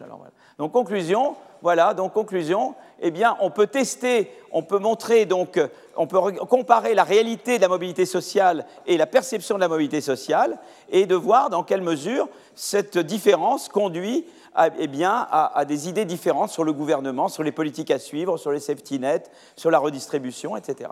C'est des choses très importantes parce que, effectivement, quand vous faites une politique, ce n'est pas juste ce qu'elle fait vraiment, c'est la perception de la politique. On l'a vu avec les Gilets jaunes. Euh, l'augmentation de la taxe carbone, euh, on l'aurait mis sur des inputs au lieu de la mettre sur des outputs, il n'y aurait peut-être pas eu les Gilets jaunes, ça ne se voyait pas. Euh, on l'aurait mis sur des, hein, sur des, des productions d'input et pas sur des. On aurait fait la taxe aux frontières. Personne ne serait descendu dans la rue. Il y a ce qu'on voit et ce qu'on ne voit pas. La perception, c'est très important, comment une politique est perçue. On peut peut-être avoir d'autres instruments que la taxe carbone, en plus de la taxe carbone, comme par exemple, euh, eh moi je parle beaucoup des consommateurs, j'en parlerai bientôt, le rôle des consommateurs et de la concurrence, c'est équivalent à une augmentation de 17% de la taxe carbone. Eh bien, euh, euh, eh bien ça, à mon avis, ça ferait descendre personne dans la rue. La, taxe carbone a déjà... elle était à combien la hausse? Même pas à 10% et ça a fait descendre tout le monde dans la rue. Vous voyez, c'est très important la perception.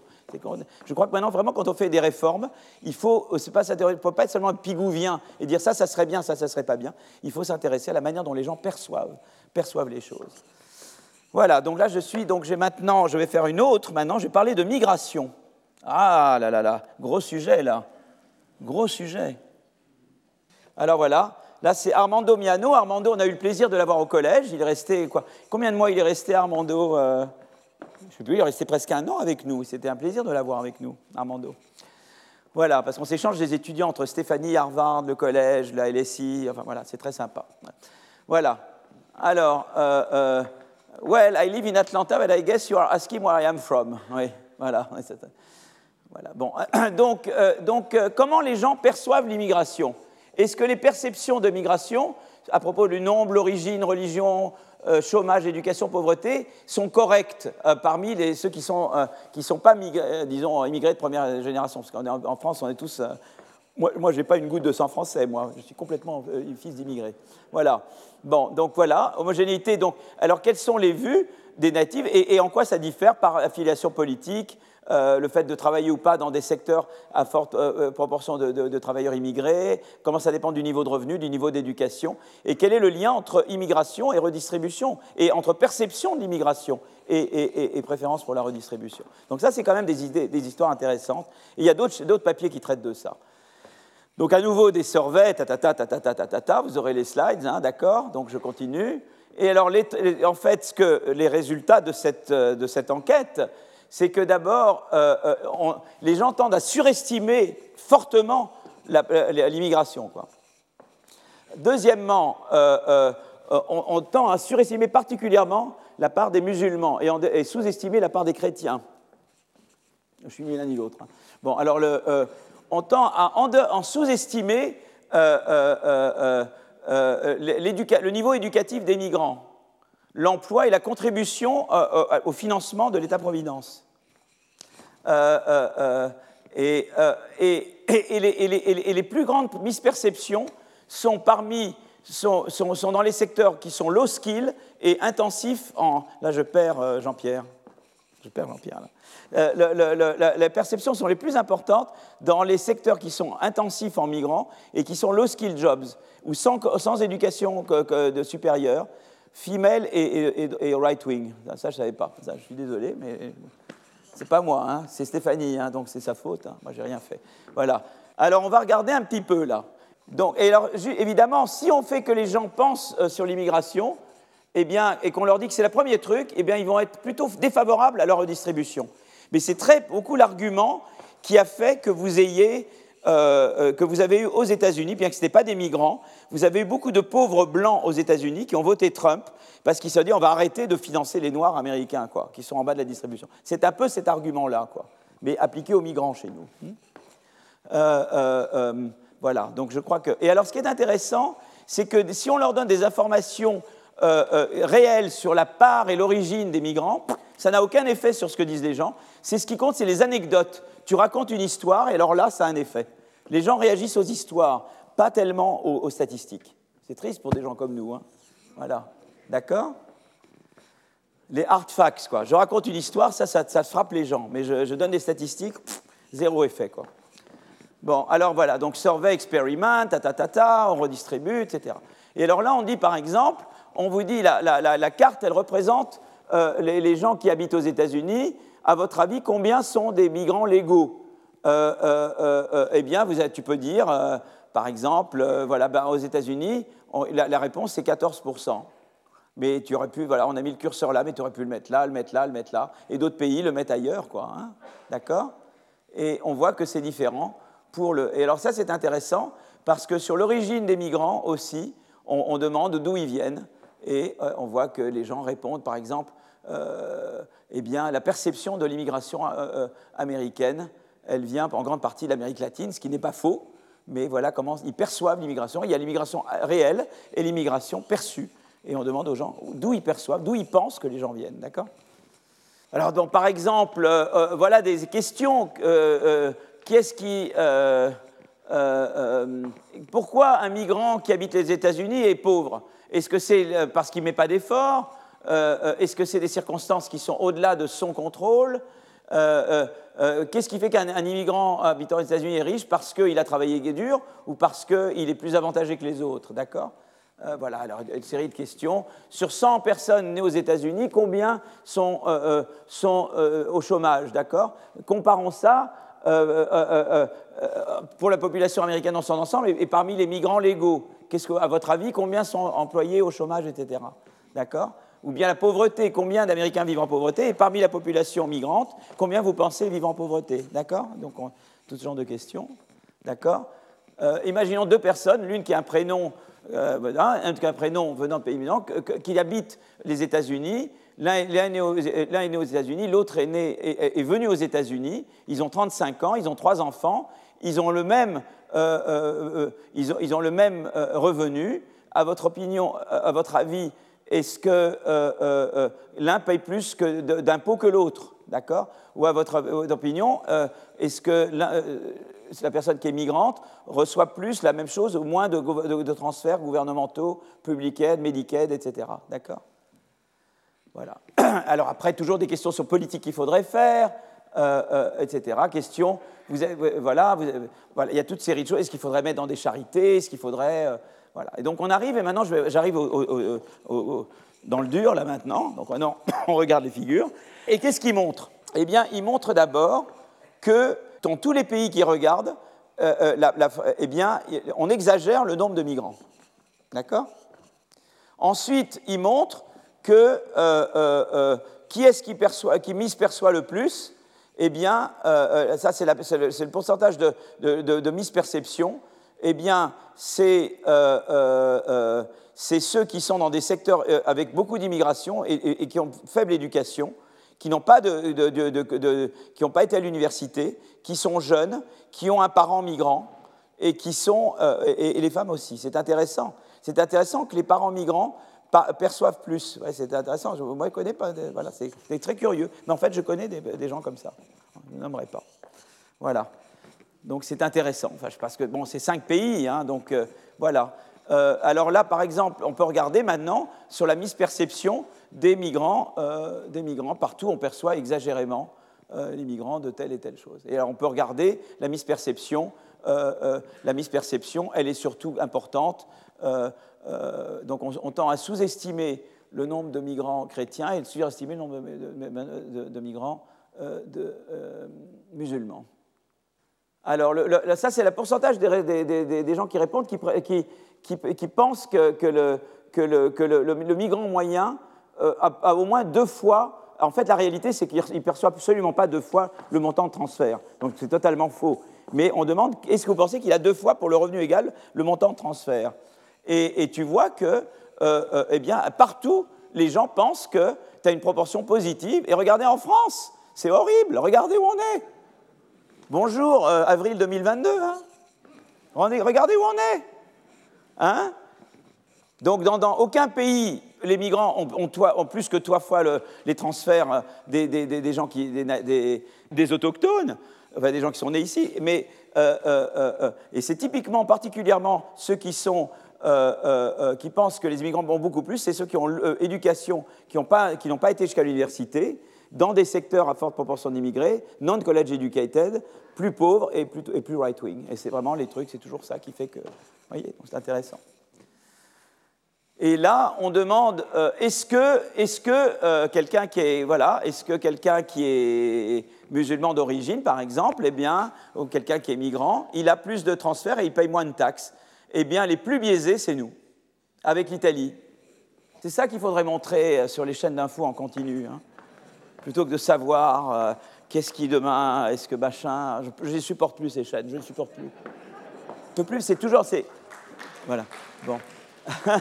bon, euh, donc euh, voilà, en tout cas, c'est très intéressant de voir comment le biais se fait. Et alors, à nouveau, on peut regarder où est-ce que le biais, le biais est le plus grand parmi les low educated dans les migrants, dans les secteurs migrants élevés, non educated college, non college educated, plus pauvres right wing.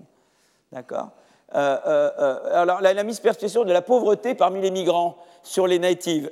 Tous les pays, sauf la Suède, pensent que par le niveau de pauvreté, eh bien, dans tous les, pays, sauf la Suède, le niveau de pauvreté est, est, bien, est misperçu, c'est-à-dire est, mal évalué. Eh bien, ils, on surévalue la part des, natifs qui sont en pauvreté qu'on le fait pour les migrants. Voilà. On pense que, et, on perçoit que les migrants euh, euh, sont moins riches parce qu'ils sont favorisés par le système, par le système euh, de welfare. Et donc ça vous donne la rhétorique populiste. Voilà. Hein. Allez la chercher là, quoi. C'est fascinant, hein. Voilà, donc, donc, la plupart des, gens ont, une perception qui est fausse de la migration. C'est typiquement ceux qui sont des situations plus, économiquement plus faibles, plus, moins employés, moins éduqués, qui reposent plus sur des transferts gouvernementaux et qui se disent bah, on va me prendre mes trucs, ça va être plus, pire pour moi, etc. Alors, what can we do? Alors là, c'est intéressant parce qu'on pourrait te dire bah, montrons-leur ces statistiques. Zéro effet. Vous pouvez montrer ça, ça n'aura aucun effet. Par contre, il faut raconter des histoires. Voilà. Donc, euh, euh, euh, il faut leur donner une histoire. A day in the life of very hardworking immigrant. et voilà, tu le montres l'histoire. Qu'est-ce que c'est que la vie d'un voilà, migrant qui travaille très dur, etc. Ben, ça va avoir plus d'effet sur eux que tout, ce que je vous ai montré jusqu'à maintenant. C'est ça qui monte dans leur, euh, dans leur, euh, dans leur truc. Donc, voilà, donc je crois que je vais m'arrêter là. Euh, je, voilà ce que je voulais faire. Alors je voulais, je voulais maintenant, avant de terminer, vous dire un peu ce qu'on va faire la prochaine fois. Voilà, donc en fait, comment on va réduire? Alors là, je vais vraiment vous parler du rapport de Blanchard-Tirol, la partie inégalité. C'est un rapport qui a trois parties. La première partie, c'est sur le climat. C'est Christian Gaulier qui d'ailleurs va enseigner un cours au collège cette année sur le climat, qui a fait ça avec euh, une collègue de Northwestern. Ensuite, il y a la partie inégalité qui a été. Euh, donc, c'est, en fait, le rapport était de la manière suivante. Il y avait des, responsables de chapitres. Donc, il y en avait deux par chapitre à peu près. Hein. Et puis, il y avait la commission dont j'ai eu l'honneur de faire partie, et on, les a embêtés beaucoup, on dit, mais il faudrait mettre ci, il faudrait mettre ça, etc. Et donc, on espère qu'on a aidé, euh, voilà, qu'on n'a pas... Et, voilà. Moi, je ne me suis pas du tout occupé du troisième chapitre qui est sur la retraite à points. Comme je n'y crois pas, j'ai dit, bon, bah, je n'ai pas le temps, je vais me concentrer sur inégalité et climat, et j'ai laissé un peu de côté les, autres problèmes qui étaient importants aussi. Mais en gros, ce qui va se passer, disons que je vais, euh, je vais anticiper, c'est qu'en fait, si vous voulez, euh, l'idée, c'est la suivante, c'est de dire que l'inégalité, eh bien, il faut la traiter, il faut la traiter avant, pendant et après. C'est-à-dire que vous voulez rendre la croissance plus inclusive et agir vraiment sur les inégalités, il faut mettre, les moyens. Et les moyens, c'est beaucoup sur beaucoup de, Et on a déjà beaucoup d'éléments là que je vais donner aujourd'hui. Avant la production, c'est essentiellement l'éducation et la formation. Ça, c'est très important. Et je parlerai la semaine prochaine de, notamment des, charter schools, des écoles, des no excuse charter schools. C'est-à-dire qu'est-ce qu'on a mis en place dans les zones défavorisées aux États-Unis pour améliorer le niveau éducatif? Et qu'est-ce qu'on pourrait faire en termes d'externat d'excellence? Donc Il y a eu des expériences, notamment faites par Ingris, qui a eu le prix Nobel d'économie cette année, du MIT. Et donc, on va parler d'éducation. D'accord? Donc l'éducation, c'est un moyen de c'est un, un puissant instrument pour réduire les inégalités et augmenter la mobilité sociale. Parce que finalement, ce qu'on veut, nous, c'est surtout augmenter la mobilité sociale et réduire les inégalités globales. C'est vraiment ça qu'on veut faire, hein. en même temps qu'on veut donner de la prospérité. Donc l'éducation, ça c'est très important, parce que l'éducation, ça augmente le potentiel de croissance et ça rend la croissance plus inclusive, comme j'ai montré tout à l'heure. Deuxième instrument, je vous ai parlé des bons, des bons, emplois, des good jobs. Donc pendant le travail, la nature du travail. Donc je retournerai un peu sur les good jobs et comment on peut inciter aux good jobs. Donc ça, c'est le pendant la production. Et après, il y a le après, c'est les, taxations. Et là, il y aura un peu le débat sur les impôts euh, qu'on aura. Et donc, vous voyez, il y a les trois leviers. Euh, mais il faut savoir que la concurrence, c'est aussi un outil de, euh, mobilité sociale, voyez, qui, dont, le chapitre ne parle pas beaucoup, mais qui est très important. Euh, euh, donc, euh, et donc ça, c'est donc le chapitre, il a des éléments, pas mal d'éléments, mais dans sa discussion de la fiscalité, il ne prend pas en compte suffisamment ce qu'on a discuté aujourd'hui, c'est-à-dire le rôle de l'innovation dans la mobilité sociale et le fait qu'évidemment, il faut être intelligent pour faire l'impôt, parce que si on fait l'impôt pas intelligemment, on, se tire une balle dans le pied, puisqu'on tue l'innovation en même temps qu'on tue le... Et on ne veut pas faire ça.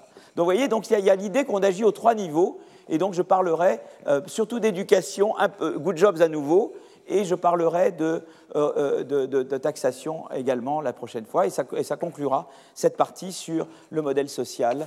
Et voilà. Et après, je, passerai au climat. D'accord? Voilà. Merci beaucoup.